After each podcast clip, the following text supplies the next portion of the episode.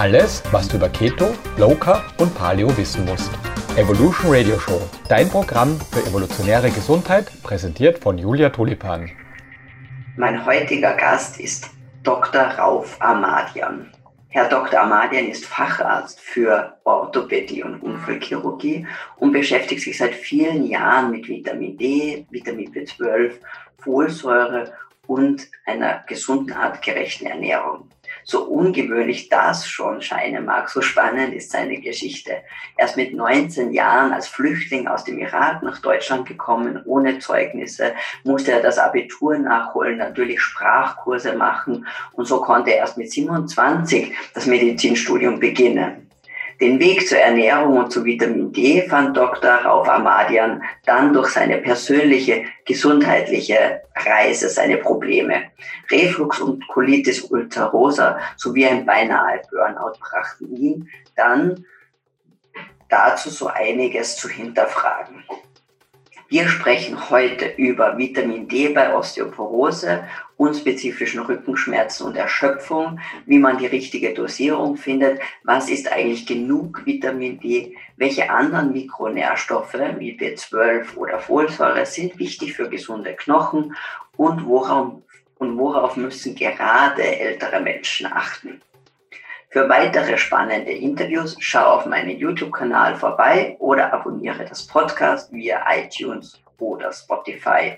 Bevor wir jedoch loslegen, gibt es noch ein Wort meines Sponsors. Die Evolution Radio Show wird durch Werbepartner unterstützt. Wer mir schon länger folgt, der weiß, dass ich ein großer Freund von Testen bin. Denn ich bin der Meinung, dass nur was ich teste und was ich messbar mache, ich auch durch entsprechende Maßnahmen beeinflussen kann.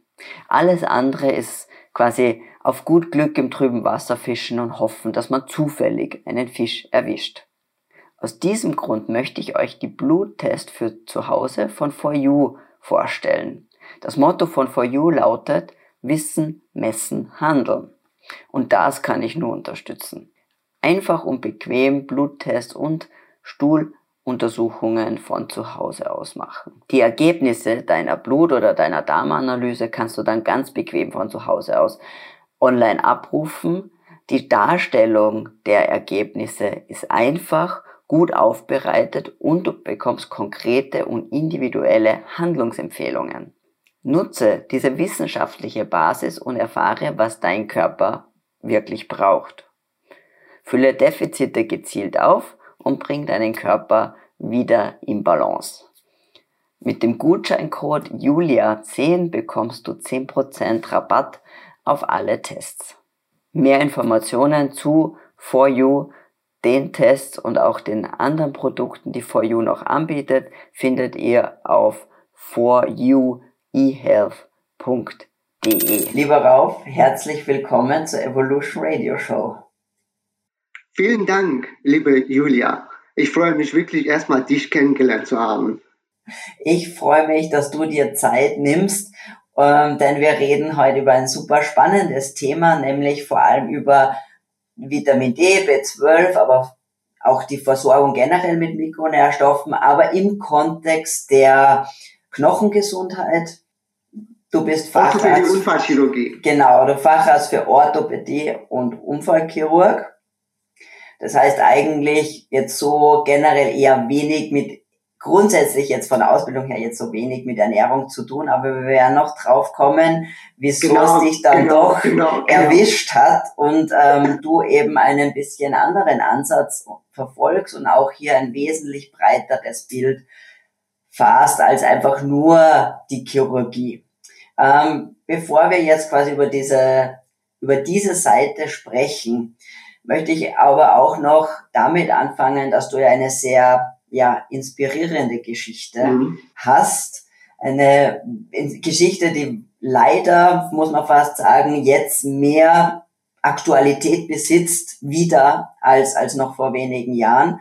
Nämlich, du hast eine Flüchtlingsgeschichte und jetzt ist es schon fast nicht vom, nicht vom Tellerwäscher zum Millionär, sondern vom Flüchtling zum Chefarzt. Wie ist es dazu gekommen? Wie, wie bist du nach Deutschland gekommen und dann wie war so dein weiterer Werdegang? Also ich bin mit 19 äh, aus dem Iran geflüchtet, über die Türkei nach Deutschland gekommen. Also Ostberlin, Westberlin. Und so bin ich in Deutschland gelandet. Ich war, wie gesagt, 19 Jahre alt. Es hat ein paar Jahre gedauert, bis ich als Flüchtling anerkannt war. Und dann konnte ich erstmal Sprachkurs besuchen. Ich hatte aber keine Zeugnisse, deshalb musste ich nochmal Abitur machen. Also das hat auch drei Jahre gedauert. Und äh, ich habe Abitur gemacht, sogar mit 2,0 bestanden. Aber das hat auch nicht für Medizin ausgereicht. Deshalb habe ich anderthalb Jahre freiwilliges soziales Jahr gemacht. Dann ein halbes Jahr noch gewartet. Und so konnte ich nach zwei Jahren mit Medizinstudium anfangen. Also ich war 27 Jahre alt und konnte ich erst mit 27 Jahren mit Medizin anfangen. Wahnsinn, ja. Aber ja. trotzdem dich nicht abbringen lassen von deinem, von deinem Weg. Ja. Wolltest du, also mit, mit 19, ich meine, das ist ja, da steht man gerade am Anfang des Lebens oder der, der, der Karriere sozusagen, war das, war das damals schon für dich klar, dass du gerne Medizin, Medizin studieren möchtest? Also es ist so, bei Iranern ist es so, die wollen, wenn sie raus aus dem Land sind, auf jeden Fall Medizin studieren. Okay. es ist einfach, ich weiß nicht, die Geschichte ist es so, dass man will, Medizin zu studieren. Und bei mir war das damals im Iran, wollte ich eigentlich was anderes machen, aber äh, nachdem ich raus war und nachdem ich im Iran den Krieg miterlebt habe, diese Elend, alles drum und dran, habe ich gesagt, also wenn ich schon in Deutschland bin, will ich Medizin studieren, damit ich auch Menschen helfen kann. Wenn ich irgendwann wieder zurück nach Iran, dann könnte ich damit auf jeden Fall meine äh, Landsleute helfen. Mhm. So war das, dass ich wirklich hier äh, mit Medizin studiert habe und auch so spät. Aber trotzdem, es ist nie zu spät. Ich bin der Meinung, es ist nie zu spät. Und bei mir hat gezeigt, dass man auch mit 27 mit Medizinstudium anfangen kann und was erreichen kann. Und ich glaube, ich bin auch in einem richtigen Land gewesen. Also woanders hätte ich das, glaube ich, nicht geschafft. Das ist das Gute an Deutschland, dass das für alle, also ich bin der Meinung, jeder kann was erreichen. Ob man Arbeiter ist oder Sohn einem Arzt ist, das spielt keine Rolle, finde ich. Mhm. Braucht halt nur Zeit. Ja, und, und den Willen und auch die, ja, den Einsatz, der ja, du, du, hast dich auch nicht Fall. abbringen lassen, obwohl es sehr auch ein, ein ja, holpriger Weg war. Du hast ja erstmal das äh, freiwillige Jahr machen müssen und aber und dann wurde deine Zeug, du hast nichts mitgehabt, deine Zeugnisse nicht da, du musst ja, alles ja, nachmachen. Äh, ich kann mir das vorstellen, dass das ein sehr, sehr schwieriger und teilweise auch vielleicht entmutigender Prozess sein kann, ja. Ja, auf jeden Fall. Aber wie gesagt, man, äh, man wächst, äh, man wächst auch mit seinen Fähigkeiten. Und ich sag's nochmal, wir müssen froh sein, dass wir in Deutschland sind. Und die Deutschen schätzen das nicht. Und das tut mir in der Seele weh, wenn man nicht schätzt, was wir in Deutschland haben. Unser Sozialstaat, alles, Gesundheitssystem, das kann man mit Geld nicht bezahlen, wirklich. Mhm. Es ist einfach Wahnsinn. Und ich, ich meine, ich habe das auch genutzt und ich werde das auch versuchen wiederzugeben. Ich meine, äh, das, das versuche ich jetzt auch. Ja, na super. Ja, vor allem, ähm, du sprichst da was Interessantes an, weil ich glaube, das ist immer das Problem, wenn man in einem System lebt, dass man, egal was es ist, dann oft eben das nicht zu schätzen weiß. Und deswegen finde ich es auch so wertvoll, auch mal im Ausland Zeit ja. zu verbringen, weil man dann erst äh, die Perspektive von außen hat und auch sieht, es ist eben nicht selbstverständlich, dass ich einfach zum Arzt gehen kann und ähm, wirklich nur einen kleinen Selbstbehalt zahlen muss. Es ist nicht selbstverständlich, dass ich äh, auch bei Notfällen versorgt bin oder dass ich, wenn ich chronisch krank bin, dass ich hier eine Versorgung habe, wenn man auch in jetzt nicht gerade Entwicklungsländer wie die USA schaut, wo Leute immer ja. noch sterben, weil sie sich kein Insulin leisten können, zum Beispiel. So ist es. Ja. Genau, so ist es. Genau. Und das ist also, das Wichtigste. Genau. Aber ja, Jetzt ist dein eigentlicher Weg ja gewesen Orthopädie. Ähm, du beschäftigst dich aber auch länger schon mit Ernährung.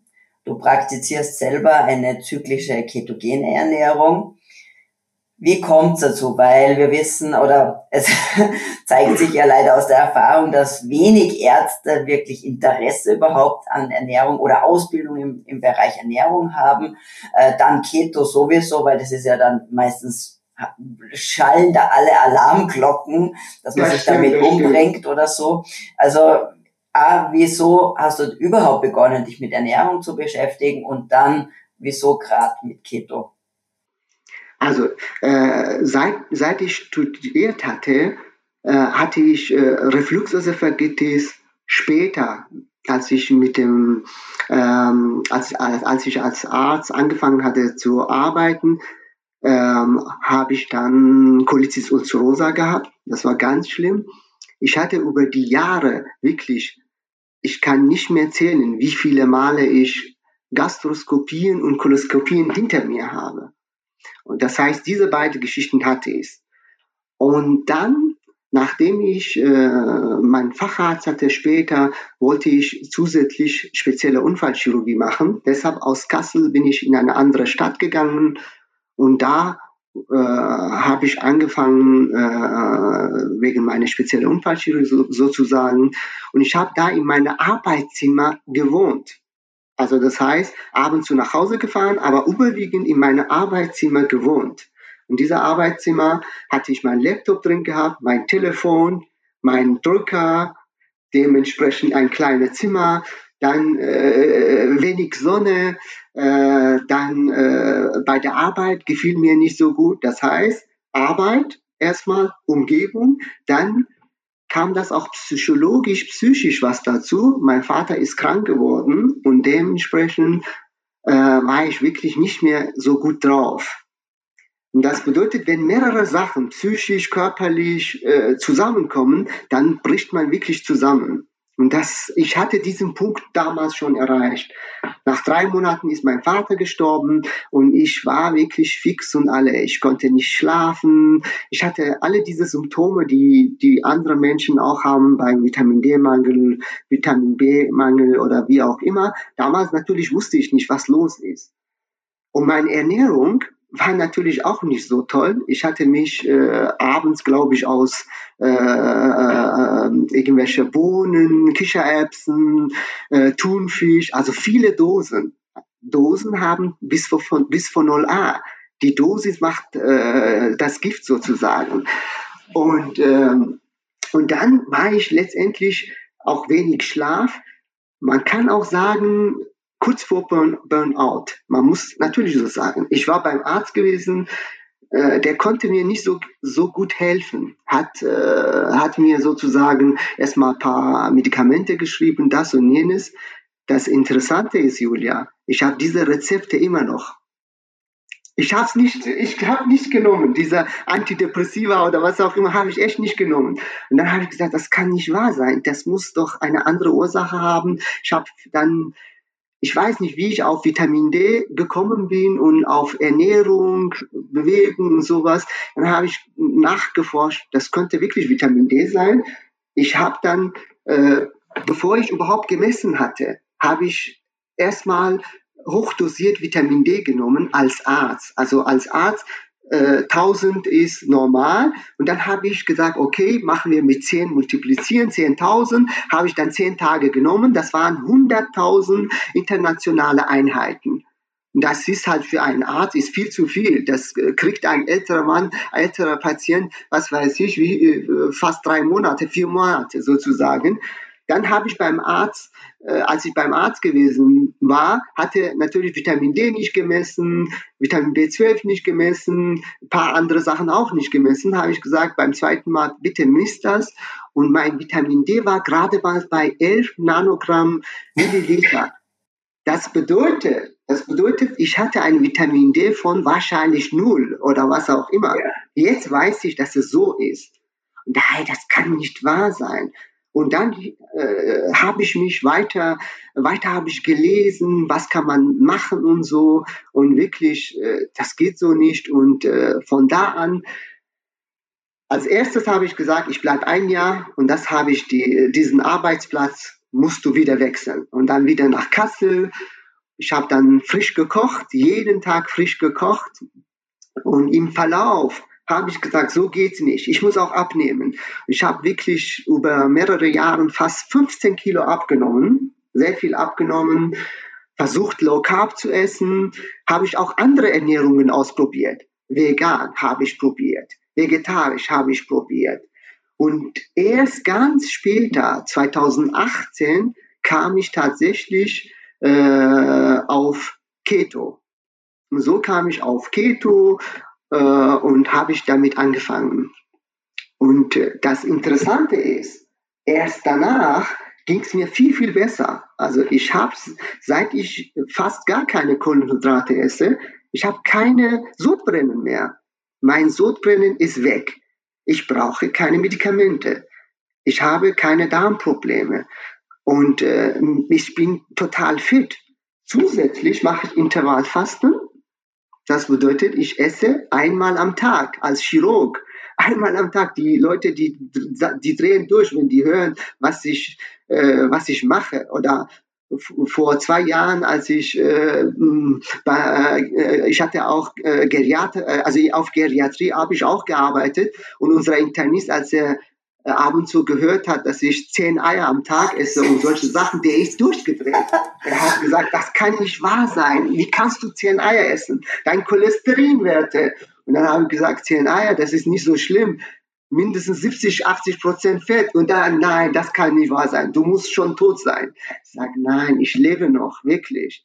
Aber die Mediziner, die haben wirklich äh, die kennen sich mit Keto überhaupt nicht allgemein, mit Ernährung, für die, die sagen zwar, das ist wichtig, aber auch nicht so. Ja. Zusätzlich habe ich mich natürlich auch mit Vitamin D auseinandergesetzt und dann an mir ausprobiert, weil ich sage, alles, was ich meine Patienten antue, muss ich selber ausprobieren. Und tatsächlich, ich habe Vitamin D so weit ausprobiert, dass ich weiß, wie kann man das kurzfristig sagen wir mal, innerhalb sieben Tage, zehn Tage ausgleichen, die Speicher auf, auffüllen sozusagen. Und ich habe erst später auch andere Ärzte kennengelernt, die sich schon seit Jahren damit auskennen. Und da war ich, war ich natürlich, da war viel einfacher für mich, mhm. deren Erfahrungen zusammen äh, zu äh, kennenzulernen sozusagen. Zum Beispiel dieser Raimund von Helden, also der beschäftigt sich wirklich sehr mit Vitamin D, der ist auch ein Allgemeinarzt, ich schätze ihn wirklich und äh, er hat äh, Bücher darüber geschrieben und seine Bücher habe ich auch gelesen oder Professor Spitz, der beschäftigt sich auch mit allgemein mit Gesundheit.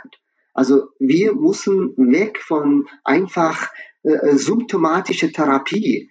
Also ich sage, Gott sei Dank, ich bin Unfallchirurg. Ich kann Leute heilen eigentlich.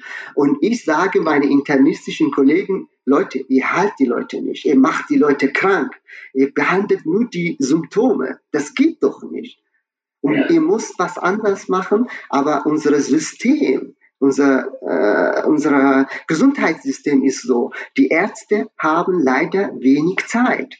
Meine, ja. die, äh, die haben wirklich pro Patient fünf Minuten, zehn Minuten. Wie soll man die Patienten so helfen? Wie soll man dann helfen, dieser Patienten?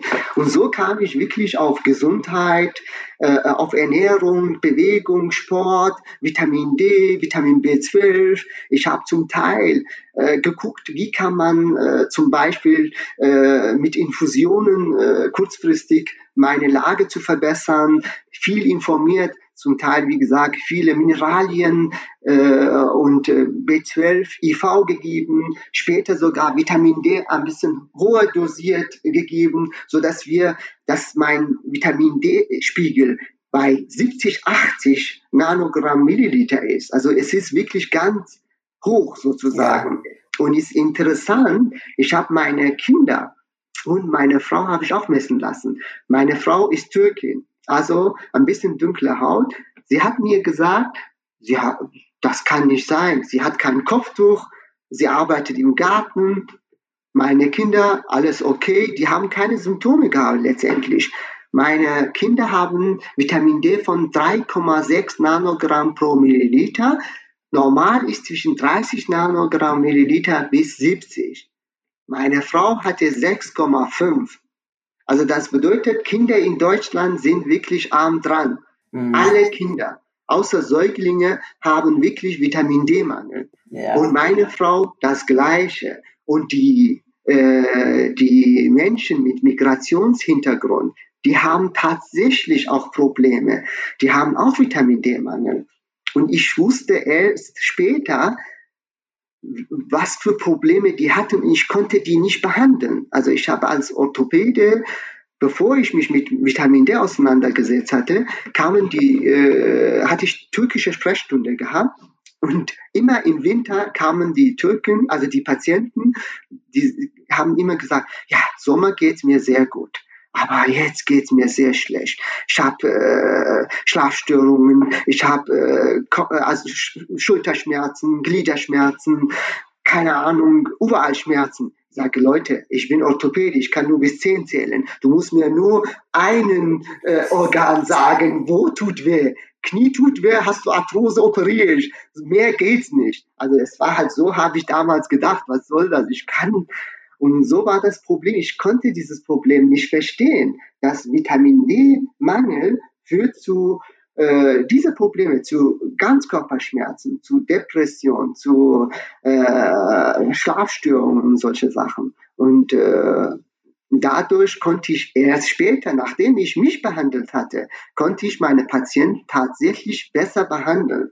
Und ich mache das auch so, also wir haben sogar in unserer Klinik Patienten, die mit Rückenschmerzen aufgenommen werden, ich immer Vitamin B12 und Vitamin D. Und tatsächlich Patienten mit unspezifischen Rückenschmerzen haben Vitamin D-Mangel. Und es kommt noch besser.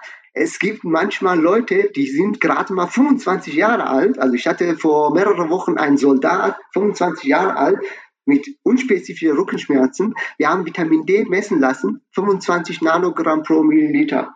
Ja. Das ist doch nicht normal, oder? Wahnsinn. Das bedeutet in Deutschland, also meiner Meinung nach, alle, fast alle haben Vitamin D-Mangel, weil wir über die Sonne können wir kein Vitamin D äh, bilden. Warum? Weil wir nicht zwischen 12 und 14 Uhr, wenn es die Sonne scheint, rausgehen und uns sonnen. Ja. Und wenn wir das machen, machen wir natürlich mit Sonnenschutz, ob man Ausländer ist oder nicht Ausländer. Das heißt, ich hatte damals das auch übernommen von euch.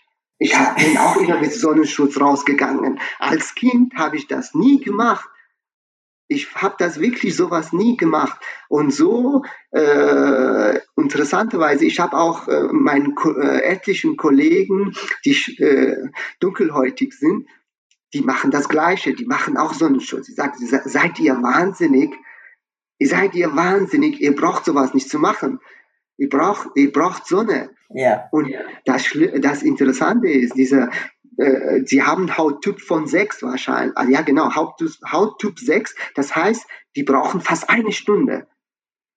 Und die Deutschen, Hauttyp 1 oder 2, die brauchen gerade mal 5 bis 10 Minuten. Ich brauche mindestens 20 Minuten. Und ich sage meinen Patienten auch, Leute, wenn ihr wollt über die Sonne, dann müsst ihr vorher kein Sonnenschutz. Bitte kein Sonnenschutz, fünf Minuten, zehn Minuten und danach von mir aus könnt ihr Sonnenschutz. Die Haut muss sich daran gewöhnen, dann klappt das. Aber ehrlich gesagt kann man über die Sonne vergessen. Viele haben Angst wegen Hautkrebs und so. Dann sage ich, Leute, ist alles okay? Dann macht doch, nimmt doch Vitamin D. Fertig. Ja. Muss man oral nehmen. Und das, das muss man wirklich das ganze Jahr nehmen. Und ich sage meinen, meinen Kollegen, auch meine Assistenzärzte, sagt, das ist legale Doping. Ihr muss das nehmen. Also die wissen das, die werden alle nehmen und die haben weniger äh, Erkältung, weniger Grippe. Denen geht super. Mhm. Also meine Patienten, also meine, ich sage meine Patienten, meine Kollegen, die das machen, äh, werden weniger krank. Und die, die haben weniger Stress, die werden weniger krank und das ist das ja. Gute an Vitamin D. Das, also wenn man sagt, was ist am wichtigsten, was man an Vitaminen nehmen sollte, ich würde sagen immer Vitamin D. Das ist der König sozusagen. Ja, ja. Und vor allem, weil es ja auch eben, wie du sagst, mit höchster Wahrscheinlichkeit wird man nicht optimal versorgt sein, sagen wir mal, vielleicht nicht unbedingt, also die meisten werden sogar einen Mangel haben, aber man wird definitiv nicht optimal versorgt sein. Die, die, du hast auch schon gesagt, ich glaube, du strebst, also nicht, siehst du irgendwas wie 70, 80 Nanogramm pro Milliliter sollte man, das ist eigentlich ein optimales Level, das man ja zumindest, man wirklich versuchen sollte zu halten. Wenn ich mir anschaue, eben äh, die viele Ärzte oder ich sehe auch ganz viel Befunde von Leuten, die, die haben halt gerade so 30 vielleicht, ja, oder eben 25, dann ist es ja wenigstens schon, wenn man Glück hat, schwarz, dick angestrichen auf dem, auf dem Befund, aber es gibt ganz wenig Ärzte, die da einen Handlungsbedarf sehen. Ja. Genau so ist es. Genau so ist es. Deshalb habe ich, äh, hab ich, äh, hab ich meine Art und Weise geändert. Früher habe ich gesagt, Patient hat Vitamin D-Mangel, bitte ausgleichen. Ich kann es nicht äh, äh, vergessen. Ich habe einen Patient gehabt mit äh, 6 Nanogramm pro Milliliter. Und der Hausarzt hat gesagt, das ist alles okay. Er hätte auch so ungefähr, ist nicht schlimm. Also ungefähr alle haben das so. Ich Aber genau das Gleiche hat mein Hausarzt auch gesagt. Ich bin durchgedreht. Ich habe gesagt, so kann es nicht sein. Und deshalb mache ich das nicht mehr. Ich habe keine Lust, mit den Ärzten zu diskutieren. Und ich sage auch bloß nicht, wie kann man das ausgleichen. Ich werde ich werde wahrscheinlich äh, gesteinigt, wenn ich sage, wie kann man das Vitamin D ausgleichen, wenn ich die Dosen schreibe, was ich empfehle. Ich werde wahrscheinlich angeklagt oder bei Ärztekammer, keine Ahnung, äh, der ist kein Arzt mehr. Das ist ganz, ganz gefährlich. Und deshalb habe ich äh, diese Diskussion, will ich diese Diskussion nicht. Ich sage den Patienten bitte, sag eurer Hausarzt bitte nicht, wie man das ausgleichen kann. Ich sage ich habe mit meinem Orthopäden gesprochen. Er hat mir gesagt, wie viel ich nehmen soll. Und bitte, und ich schreibe im, im äh, Ambulanzbrief, sage ich nicht, wie soll therapiert werden. Weil ich bin der Meinung, es muss erstmal der Speicher aufgefüllt werden. Und das ist wirklich nicht gefährlich. Und das ist ganz einfach. Und es gibt Vitamin D-Rechner, also es gibt diese Rechner bei Vitamin D, Delta, äh, bei Sonnenallianz, da sind die zwei Seiten, die sehr gut das zeigen. Man kann das angeben und dann kann man das wirklich gut ausrechnen. Und es ist auch ganz einfach. Also ich rechne manchmal auch sogar Pi mal Daumen. Ich sage Patient 70 Kilo ungefähr. Wenn es, äh, wenn ich will von 1 bis 10, braucht man 100.000. Will ich von 1 bis 60, braucht man ungefähr 600.000 äh, internationale Einheiten. 600.000. Das bedeutet, ich sage es einfach, der Cristol 20.000, das ist rezeptpflichtig leider. Ich, ich stelle halt Rezept aus, da sind dann, äh, sage ich, 10 Tage, jeden Tag 60.000, da sind ungefähr 600.000.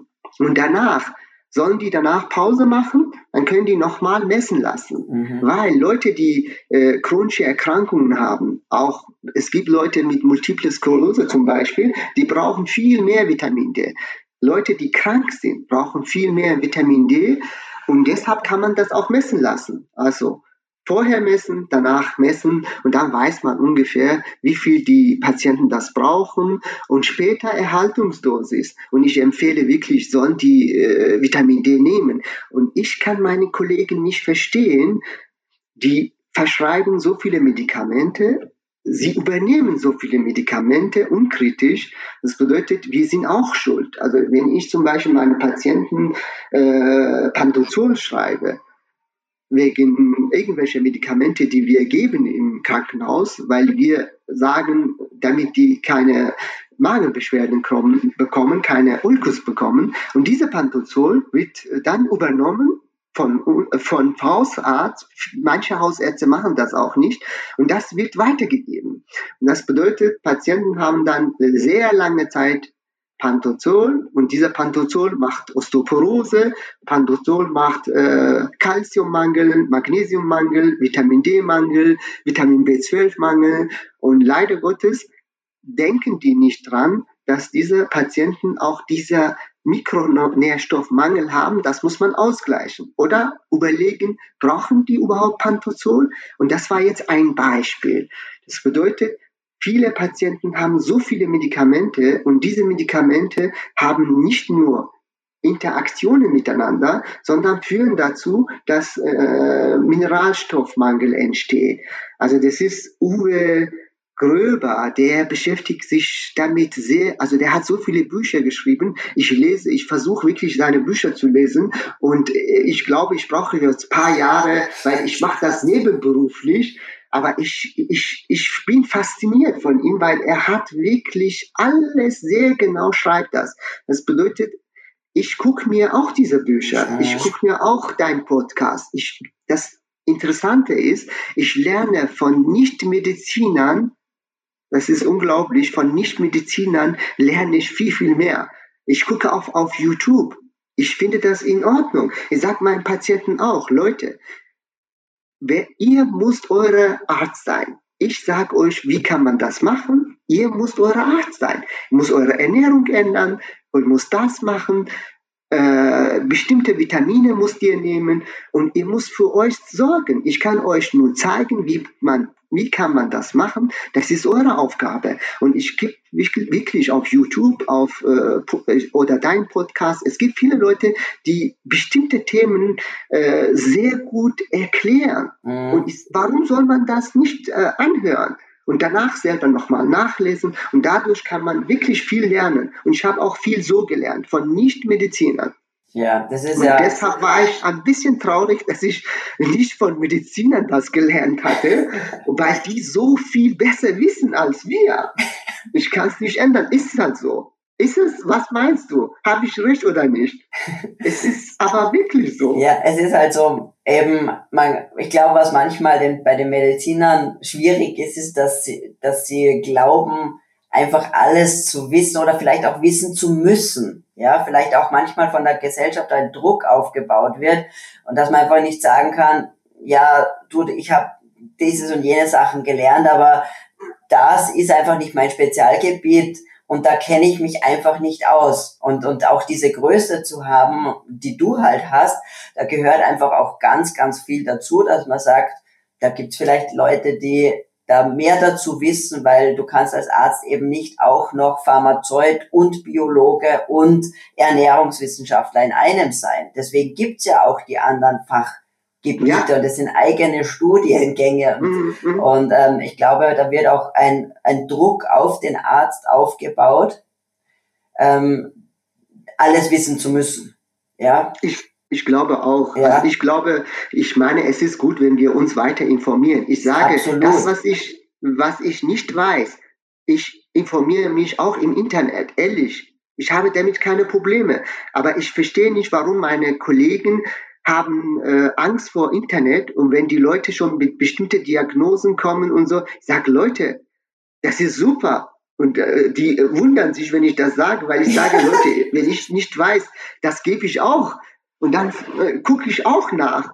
Der Vorteil von mir, wenn ich auf YouTube bestimmte Sachen angucke, kann ich differenzieren, was gut ist und was nicht so. Genau. Das heißt, ich kann das differenzieren und kann sagen, Leute, da sind paar Leute, die, ihr könnt das gut anhören. Und dann kann ich diesen Tipp geben. Was für welche Podcasts oder auf YouTube, welche äh, Sendungen können die anschauen? Ja. Ja. Und so kann man ein, eine gewisse Richtung geben. Genau. Aber letztendlich, wir versuchen auch unsere Patienten, ich sage denen, äh, die auch Osteoporose haben, Frakturen haben, ich sage, für mich ist wichtig, Ernährung, Bewegung und an letzter Stelle kommen die Medikamente. Also ich sage, Medikamente kommen wirklich an letzter Stelle. Nahrungsergänzungsmittel wie Vitamin D, Magnesium, äh, Calcium, das sind, das sind Sachen, die bezeichne ich nicht als Medikamente. Deshalb, die kriegen das von uns. Mhm. Und wenn die Osteoporose Medikamente bekommen, Da sollen die von mir aus die Orthopäden draußen das machen. Ich sage darüber gar nicht. Das ist, ich habe meine eigene Meinung. Die, die Orthopäden dürfen nicht wissen, was ich darüber nachdenke. Ich, ich sehe das alles kritisch, alles an Medikamenten wirklich sehr kritisch. Deshalb sage ich dazu gar nicht. Ich sage aber, man kann Sachen, die uns nicht schaden, auf jeden Fall empfehlen wir. Das heißt wirklich, Ernährung ist sehr genau. wichtig. Nur unser Problem ist, die Ärzte zum Beispiel in Bezug auf Osteoporose, die kennen nur eine Ernährung. Also die kennen nur, nur Kalziummangel. Jahrelang haben die gesagt, Kalzium, Kalzium, Kalzium, Kalzium. Das, das ist nicht äh, der Fall. Also bei Osteoporose, Kalzium ist nicht wichtig. Das ist zweitrangig, sondern, sondern wichtig ist es Vitamin D, weil Vitamin D, wenn es genug da ist, kann genug Kalzium resorbiert werden. Und ehrlich gesagt, in Deutschland haben die Leute kein Kalziummangel. Die nehmen genug äh, Milch und Milchprodukte und Käse und was weiß ich. Ja. Apropos Milch, das ist auch so eine Sache. Als, als ketogene äh, Ket Ketarier darf man kein Milch. Aber damit habe ich auch kein Problem. Ich habe mich abgefunden. Also ich esse zwar viel also Käse esse ich, aber kein Milch mehr. Ja, ja. Also Milch ist auch ein, ein, ein, ein Kapitel für sich, sage ja, ich. Ja, absolut. Aber ich glaube, also was mir auch viel auffällt und ähm, ich meine auch Eiweiß oder Proteine, die Aminosäuren sind natürlich ja auch ganz wichtig für den Knochenaufbau. Ja. Genau, da bin ich genau deiner Meinung. Also das heißt, unsere Älteren, da sagen wir auch, Proteine sollen essen. Also auf jeden Fall, die kriegen tatsächlich von uns Proteinshake. Super. Also die kriegen Proteinshake, ja. weil ich sage, ähm, auch Patienten, die Frakturen haben, ich sage, Leute, für mich ist es wichtig, die Mikronährstoffe, wir können nur empfehlen, weil wir als Ärzte in der Klinik können wir höchstens, wenn die Vitamin D-Mangel haben, können wir Vitamin D geben, Magnesium geben, alle Multivitamin und solche Sachen können wir nicht geben. Deshalb sage ich, bei Frakturen bitte Multivitamin nehmen, Vitamin C nehmen, Kollagen nehmen, Protein nehmen, Vitamin D nehmen und äh, Magnesium nehmen, Vitamin K2 nehmen. Das sind meine Lieblingssachen. Also ich sage, ich kenne mich damit gut aus und ich sage, viele Ärzte sagen, ich, ein Kollege von mir sagte, wenn man, äh, ich hoffe, dass er das nicht anhört, wenn man, wenn man McDonald's fraß isst, hat man auch genug Vitamine. Okay. Ich, oh nein, ich habe gesagt, das kann nicht wahr sein. Und, und dann habe ich das, ich habe so, so eine App, wo man die Sachen eingibt und dann habe ich das tatsächlich für einen Tag äh, das eingegeben und dann habe ich verglichen mit meinen zehn Eier. Okay. Ich war besser dran. Ich, ich war besser dran. Also das ist, das ist die, die Meinung von Ärzten. Ja, schlimm. Das ist fast 90 Prozent oder 80 Prozent, ich weiß es nicht, aber überwiegend denken nicht an äh, Mikronährstoffe. Na, schade, schade, schade, schade. Dabei hätten, hätte man auch im Medizinstudium Biochemie eigentlich mit dabei und auch Physiologie und Zellphysiologie und wüsste eigentlich, dass ich für ja, weiß ich alles als, als Kofaktoren bei diversen ja, ja. Enzymschritten braucht ja, und so weiter. Also aber es wäre eigentlich das da, das Wissen wäre schon da. Physiologie, Physiologie Biochemie. Mein, mein Sohn studiert jetzt, hat angefangen mit Medizin. Ich habe gesagt, wenn du Physiologie Biochemie anfängst, will ich mit dir nochmal lernen, alles was in Bezug auf äh, Ernährung, ja. äh, die Physiologie, wie äh, solche Sachen wollte ich wieder einfach ein bisschen auffrischen. Jetzt wollte ich noch so einen kleinen Schwenk machen. Wir haben jetzt ganz viel über Vitamin D gesprochen ähm, und ähm, aber ein anderes Thema, das du vorhin mehr so angeschnitten hast, war noch Vitamin B12. Mhm. Und, und darüber wird eigentlich weniger gesprochen. Also Vitamin D hat ja jetzt schon sehr viele Fürsprecher, aber auch B12, ja. das wird noch eher weniger beleuchtet, auch die Folsäure. Ähm, kannst du mal ein bisschen erklären noch vielleicht, warum du dich auch jetzt mit dem B12 so und der Folsäure beschäftigst, was das jetzt auch in Bezug auf Knochengesundheit vielleicht mit ähm, zu tun hat oder auch bei älteren Personen? Bei älteren Personen, also ich habe mich damals weil ich aufgrund dieser Depressionen und äh, dieser Schlaflosigkeit, das und jenes und allgemein äh, Kraftlosigkeit, deshalb habe ich mich auch mit B12 auseinandergesetzt. Und warum B12 bei mir damals? weil ich ähm, Pantozol genommen hatte. Und das ist das Problem, was auch die Mediziner nicht äh, beachten. Wenn man Pantozol nimmt, Protonenpumpenhemmer, äh, das führt dazu, dass Vitamin B12 nicht vernünftig resorbiert wird. Das ist das Problem. Und, äh, und unsere älteren Patienten haben überwiegend im Alter hat man weniger Säure, atrophische Gastritis und zu 80 Prozent haben die Pantozol. Das ist Wahnsinn. Die haben wirklich, weil, obwohl die Älteren keine Ibuprofen nehmen, keine Voltaren nehmen, nur weil sie andere Medikamente nehmen, haben, nehmen die auch Pantozol. Und das Schlimme ist, in meiner eigenen Klinik, meine leitende Oberarzt, der sagt auch, habe ich gestern mit ihm diskutiert, der, äh, der hat, sagt auch, Pantozol muss man nehmen wegen, äh, wegen äh, Magenulkus, das und jenes. Ich sag, sag Leute, ich habe damit kein Problem, wenn man ein paar Tage gibt, damit habe ich kein Problem. Aber wenn die entlassen werden oder wenn die äh, auf eine andere Station und die Zeit, wo die stressige Zeit vorbei ist, bitte absetzen.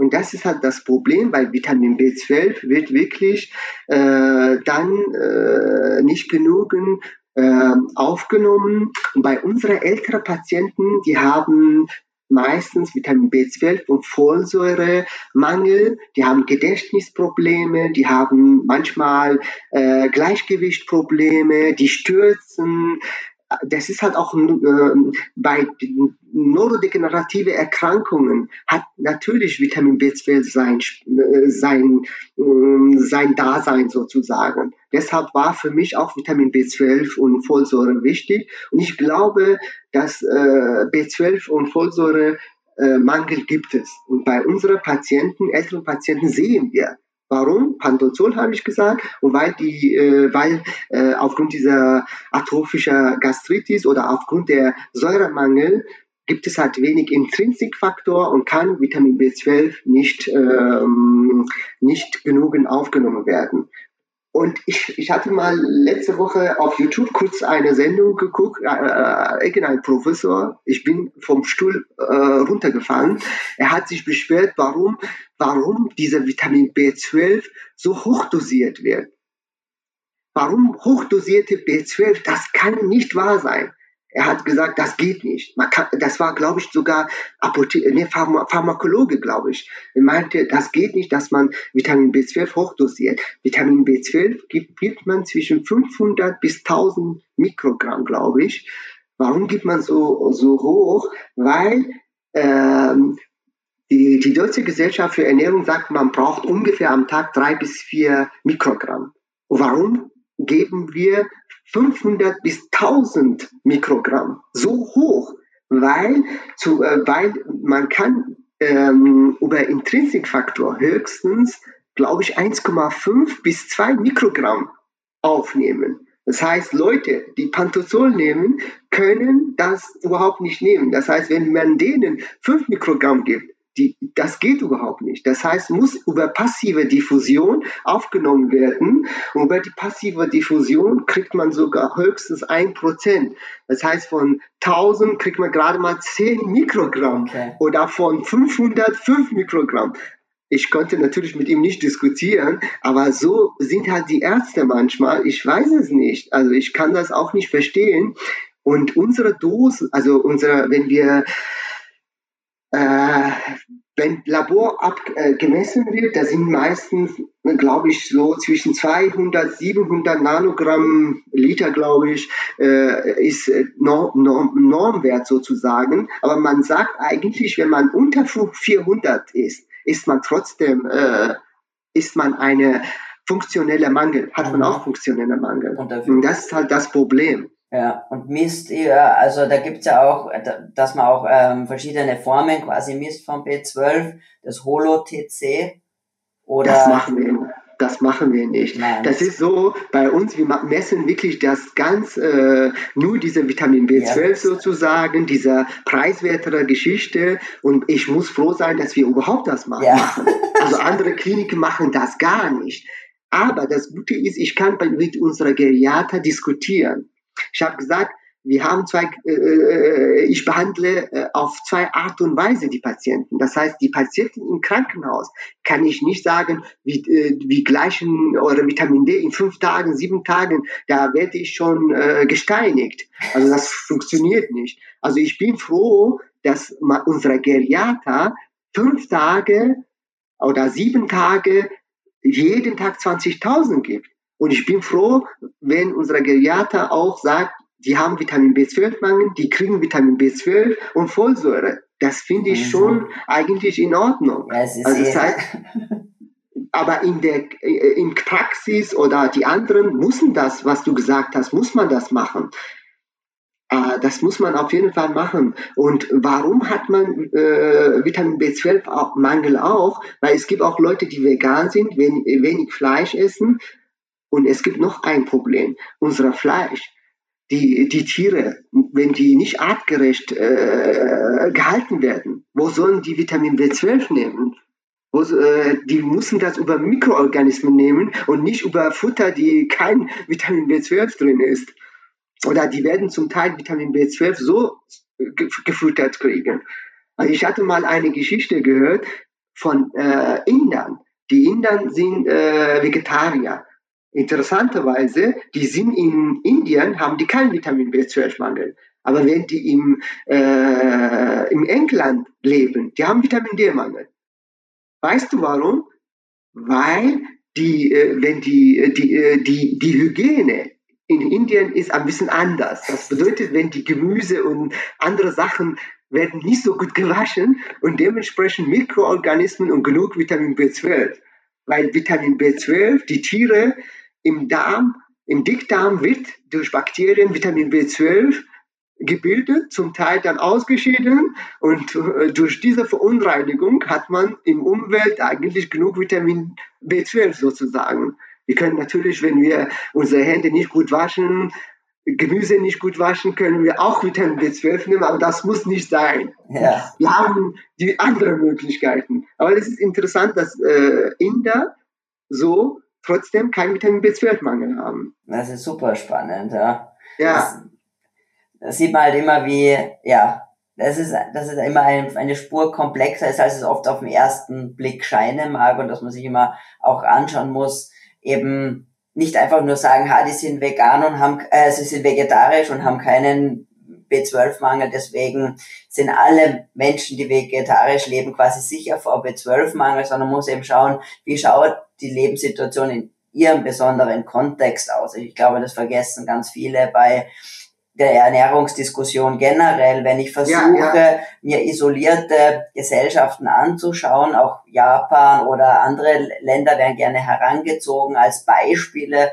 für was weiß ich, für Soja zum Beispiel, ja. Ja, die ja. essen ja auch so viel Soja, was eigentlich gar nicht stimmt, aber es macht nichts, die essen ja auch so viel Soja und denen geht's ja auch so super. Aber wenn man es dann wirklich im Detail anschaut, dass eine traditionelle japanische Ernährung eigentlich mhm. relativ wenig, also jetzt wirklich Soja als, als Hauptessensprodukt ähm, auf dem Teller nicht, nicht vorkommt, mhm. sondern eher on top und dann ja. ist es immer fermentiert. Ja? ja das heißt, genau. wir haben Natto oder Tempe. Das heißt Vitamin K2. Genau, wir haben Vitamin K2. Äh, wir haben da auch B12 drinnen durch die Fermentationsprozesse. Genau. Und auch das Soja wird wesentlich besser vertragen, weil alle diese Antinährstoffe, die man findet, wie Lektine oder Phytinsäure durch den Fermentationsprozess eben neutralisiert oder sehr, sehr abgeschwächt werden. Auch Nährstoffe werden besser verfügbar durch die Fermentation und die, oft, so ist es wie mit den Innern, was du gerade erzählt hast. Ich glaube, diese kleinen Aspekte werden halt ganz gerne vergessen bei dieser Diskussion und dass ich nicht einen Aspekt aus einer Ernährung herausnehmen kann und sagen ja, kann, ja. deswegen gilt's für alle, sondern ich muss mir die, den gesamten Lebens Stil anschauen. Ja, und wenn ich da Okinawa hernehme, die draußen ja. garteln und in der Sonne sind und meditieren oder Qigong machen ja. oder sonst irgendwas. Ja. Und dann sage ich, ja, denen geht so gut nur, weil sie XY essen. Das stimmt ich glaube, halt das ist anders, ja. Äh, das ist schon das Gesamtpaket, das da mitkommt und eine Rolle spielt. Ich glaube auch. Also ich glaube, ähm, äh, wir müssen äh, die essen auch viel frische Sachen. Die kochen selber ja. frische Sachen. soll ich dir sagen, ich esse, ich koche jeden Tag. Das bedeutet, weil ich Keto, ketogen mich ernähre, meine Frau hält das nicht viel davon. ich, äh, sie kocht irgendwas und dann bleibt was für mich was weiß ich, wenn sie Spaghetti macht, hat äh, Hackfleisch noch da und dann mache ich mit Gemüse dazu. Oder ich koche tatsächlich jeden Tag was. Also ich koche jeden Tag frisch. Ich sage, alles, was keine Zutaten hat. Ich meine, Fleisch hat keine Zutaten. Ich, äh, irgendwelche Zutaten da hinten? Nein.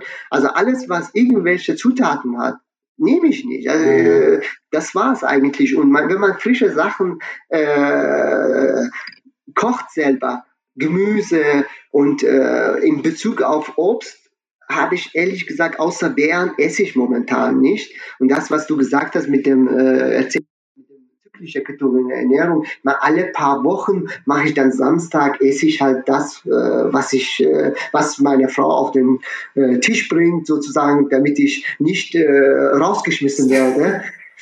dann esse ich mit denen. Aber ansonsten, ich glaube, das ist auch, äh, der Körper kann sich auch an Zucker ab und zu schadet nicht.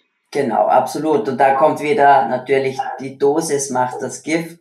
Und, ähm, und natürlich auch die persönlichen Rahmenbedingungen. Ich meine, wenn man jetzt Colitis, Ulcerosa oder andere Erkrankungen hat, wird man da einfach strikter oder auch vorsichtiger sein, als wenn ich jetzt nicht so eine Erkrankung habe oder wenn ich eine andere metabolische Entgleisung habe, werde ich halt auch mich anders verhalten, als äh, wenn ich jetzt 25 bin und 20 Stunden die Woche Triathlon trainiere, wird es auch anders ausschauen. Ja. Ja. Es ist interessant, wenn ich Samstag zum Beispiel wieder Kohlenhydrate esse, dann habe ich Sodbrennen ich, ich sage es einfach, ich will mich damit nicht auseinandersetzen. Ja. Ich sage, es ist Tatsache fertig. Und ich habe jahrelang dieses Problem gehabt, jetzt habe ich das nicht. Ja. Ich sage aber gut. Und dann, dann, was auch noch interessant war, als Kind hatte ich immer Bauchschmerzen, wenn ich Bohnen gegessen hatte. Also, oder wenn ich Kichererbsen gegessen hatte. Und das hatte ich damals, als es mir so schlecht ging, hatte ich schon jeden Tag zwei, drei Dosen gegessen.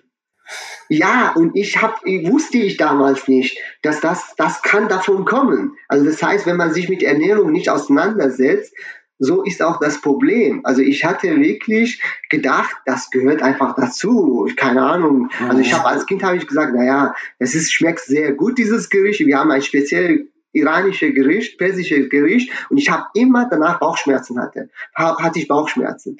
Und erst später, als ich mich mit Ernährung auseinandergesetzt hatte, wusste ich, du verträgst einfach keine Bohnen, du, du kriegst Darmprobleme, lass das weg und fertig. Mhm. Und seitdem habe ich keine Darmprobleme auch. Also, und wirklich, seit Keto habe ich keine Probleme mehr.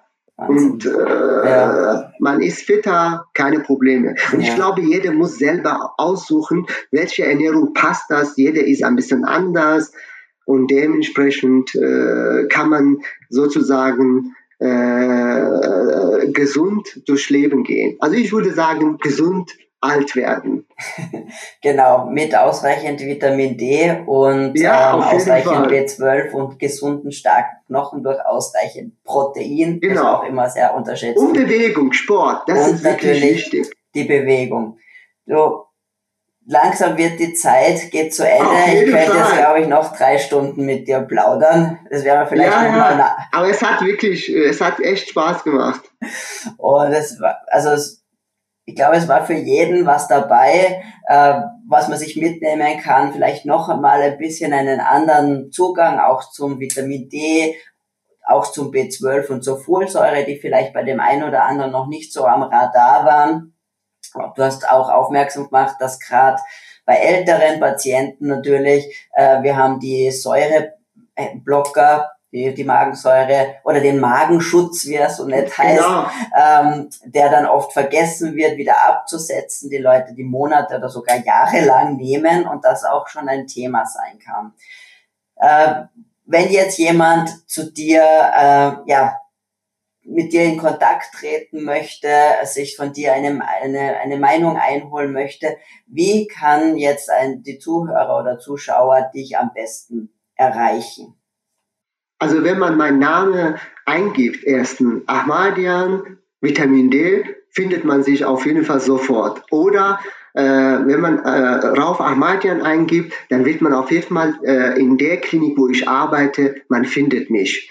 Und da haben wir auch die Möglichkeit, äh, ich habe auch äh, Online-Sprechstunde. Ich biete auch Online-Sprechstunde. Ich berate auch die Leute über Vitamin D, über Ernährung, auch über andere Geschichten, Patienten mit Rückenschmerzen oder andere orthopäische Probleme.